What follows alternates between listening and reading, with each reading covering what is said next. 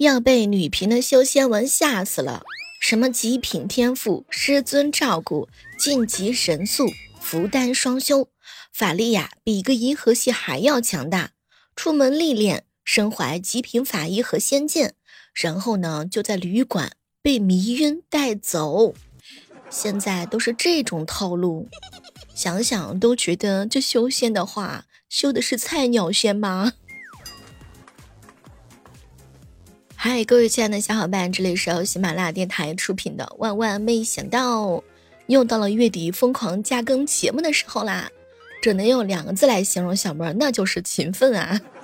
说这两天呀，云南人都在扛狼，福建人都在扛窗户啊！就在刚刚呢，一个小伙伴给我发了一个视频，说是台风啊，把家里面的玻璃给吹破了。一开始呢，全家人还扛着窗户抵抗，最后呢，干脆就放弃抵抗。于是啊，家里面是一片的狼藉。不过讲句真心话，台风的声音实在是太恐怖了。所以古代人的话呢，建房子不会有太大的窗户，一定是有道理的。说每天早上的话呢，你小妹我特别的忙，早上起来的时候要关注一下《封神》的第一部票房到底破了几个亿啦。估计现在是全网都在为《封神》的票房担心啊。我一个姐妹儿说，终于等到破七个亿了，这给我急的，一天看八百次猫眼票房。咱就书上一说，这个宣发的团队应该多抓一抓话题呀。这么好的电影不要被埋没了。我是每天奔走相告，从来没有为了哪一部电影的票房，真的每天都是提心吊胆。距离文太师回朝还差十三亿啊。说句真心话哈，有人说呢，还是喜欢老版的《封神榜》，有人喜欢新版的《封神榜》。不过呢，有人对比了一下《消失的他》八角笼啊，说这个电影的话呢，这个实际上在电影院看的话，极致是超级震撼啊，比较对得起这个票价吧。九天才七个亿，这也太难了。我一哥们儿完了之后，在各大评论区都杀疯了。好朋友跟我说：“小妹儿啊，我是电影专业的学生，我是一边看《封神》第一部，一边搜导演是谁。整体的画面对称性、色调、影调都太舒服了。好的电影不应该被埋没。明天带我妈去二刷。”对了，跟大家伙分享一个冷知识啊，这个导演可是《画皮》系列的导演，当年也是拿票房第一的，后面消失了，专心做神话的电影，而且是不炒作。大多数人都说呢，《封神榜》在电影界当中的话，绝对是可以封神啦。也有不少小伙伴表示啊，《封神》是不是一直被偷票啊？我跟姐姐、弟弟、妹妹三个人看的《封神》，票根显示是其他电影，真的太气人了。现在已经看完回来了，不知道该怎么办，纯气呀！今天啊，我们就来聊一聊关于《封神》第一部，九年时间拍出的《封神》到底有多神呢？尽管啊，这个今年的暑假档呢，可以说得上是强片云集啊，特别是国产片雄起。但是论体量的话呢，真的说句实在话，《封神》第一部才是比较重的华语片。自从二零一四年的时候宣布投资三十个亿启动《封神》三部曲的拍摄，它就是我国历史上呢制作最庞大的一个项目啊。因为经历过口罩的各系列的一些原因之后呢，在今年暑假档的影视一片大好的情况之下。大家伙呢也会预测说，《封神》第一部一定会扑的。实际上，看过很多电影的小伙伴都在去说，堪称神话史诗大片，相当于中国的《指环王》。咱就说，从影片的制作上来看的话呢，真金白银可是真没白花呀。在美术和特效上的话呢，也都呈现出了震撼的视觉效果，体现了咱们电影重工业的水平。如果你去电影院看这部电影的话呢，你就会发现，在片中可以看到超乎想象的古代城池，包括工商业与军事强盛的朝歌城，古朴平和发展农耕的西岐城，还有高寒地区部落特点的益州城等等，这些可都是大场面。像莫麒麟啊、雷震子啊、饕餮啊这些神兽，无论是造型还是质量，都是有别于以往封神影视剧当中的形象，不是那种道具感和那种塑料味的。即使是在白天活动的话呢，也是栩栩如生啊。你像那个雷震子，他的面部更为狰狞，两翼由羽翼变成了肉翼，更加具有生命力和表演力。费翔老师饰演的商王殷寿也是体格健硕，有万夫不当之勇。咱就说上一说，这可是当年老妈喜欢的偶像呀。所以老爸老妈喜欢的偶像还在修复机，而我喜欢的偶像可能都已经在踩缝纫机。咱就说上一说啊，用费翔饰演山王英寿，特别的帅气，外形和气质都是十足能够撑得起这个角色的。虽然说呢，应雪的普通话听起来有点怪腔怪调的，但是的话呢，还是不遮掩他的绝对好看的身姿。你会发现，影片当中的中心人物的话呢，纣王殷寿跟我们以前看到那些版本啊，它不太一样。这个封神的话呢，完整的展现了他为了殷商浴血奋战到登基之后的话呢，就是果于杀戮的全过程。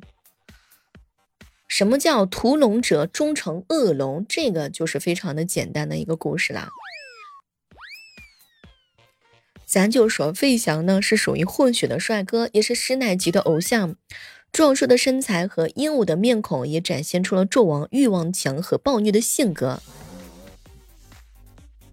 妲己的话呢，在电影当中是狐妖，演员的话呢又漂亮美艳动人，演出了狐妖的魅惑，我还是觉得非常的出彩的。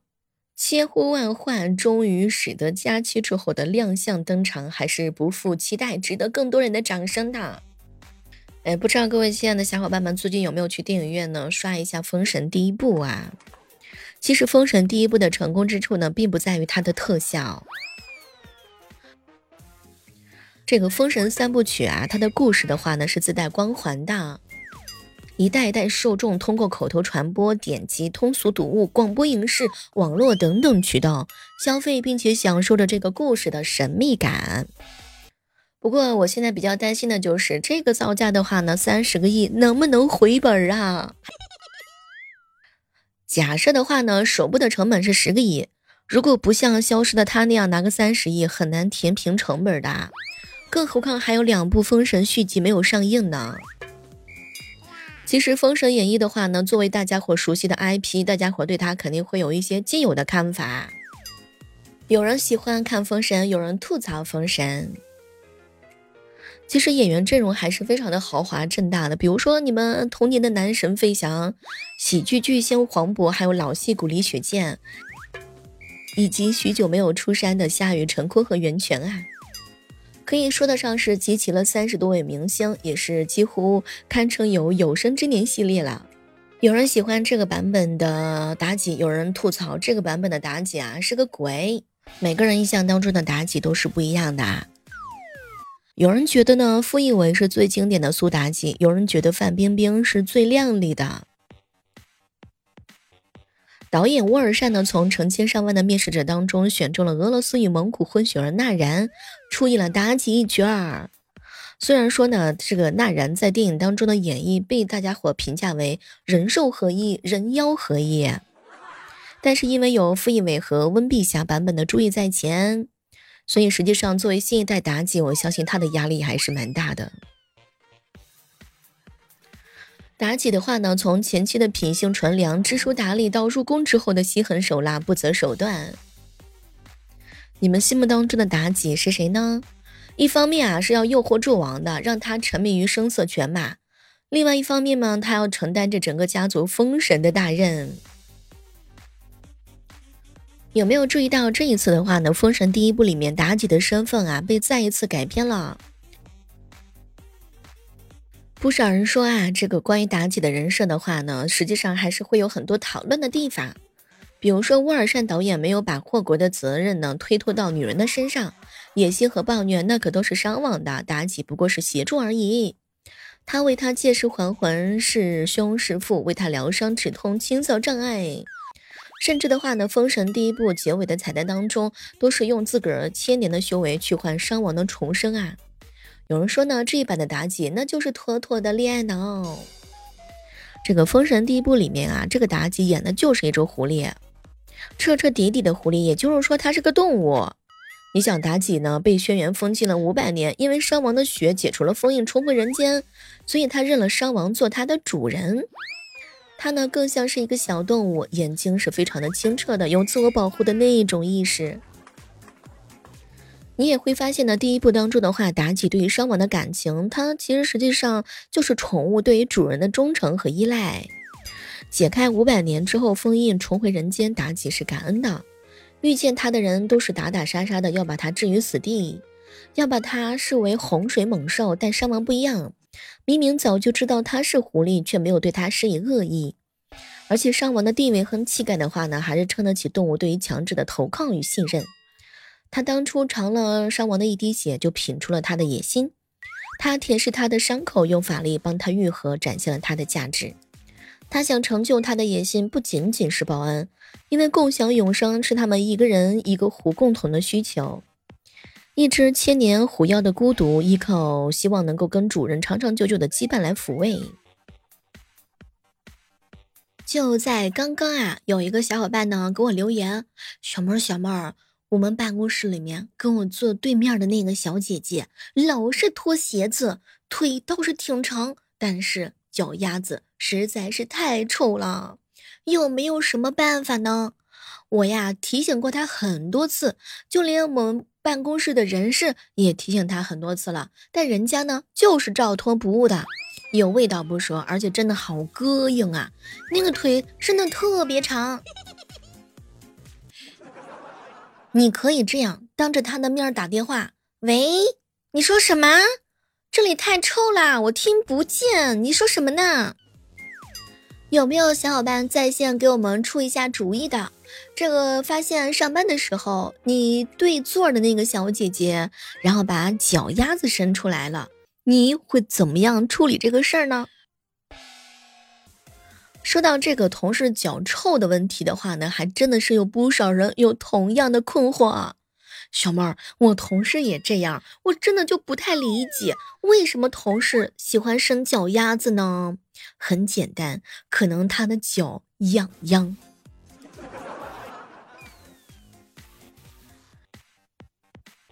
咱就说一下，这个公众的场合的话呢，还是要注意一下影响的。喜欢的同事啊是千篇一律的，讨厌的同事呢是各有各的样。前段时间一姐妹跟我说：“小妹儿啊，我同事就是一个马屁精，很烦的，特别的窝火。”我天！领导大周末的问群里面有没有人能来酒店加班做婚宴方案的，结果还没等到我们几个想好理由呢，这个大哥直接举手说我们都有时间，愿意去。我去，我们谁跟你是个闷呐？这个不同人的身边呀，总会有一些不同的小伙伴。有人说：“小妹儿啊，我这里有一位干什么都堵不上嘴的八卦同事。”讲真的啊，我是在酒店上班的，平时生活的话比较枯燥，大家都喜欢小小的八卦一下，来调剂一下心情。然而这个女士啊，那简直就是太太太太太太太能说。而且属于那种自带润色和添油加醋的人，导致最近我的耳朵根本就离不开降噪耳机。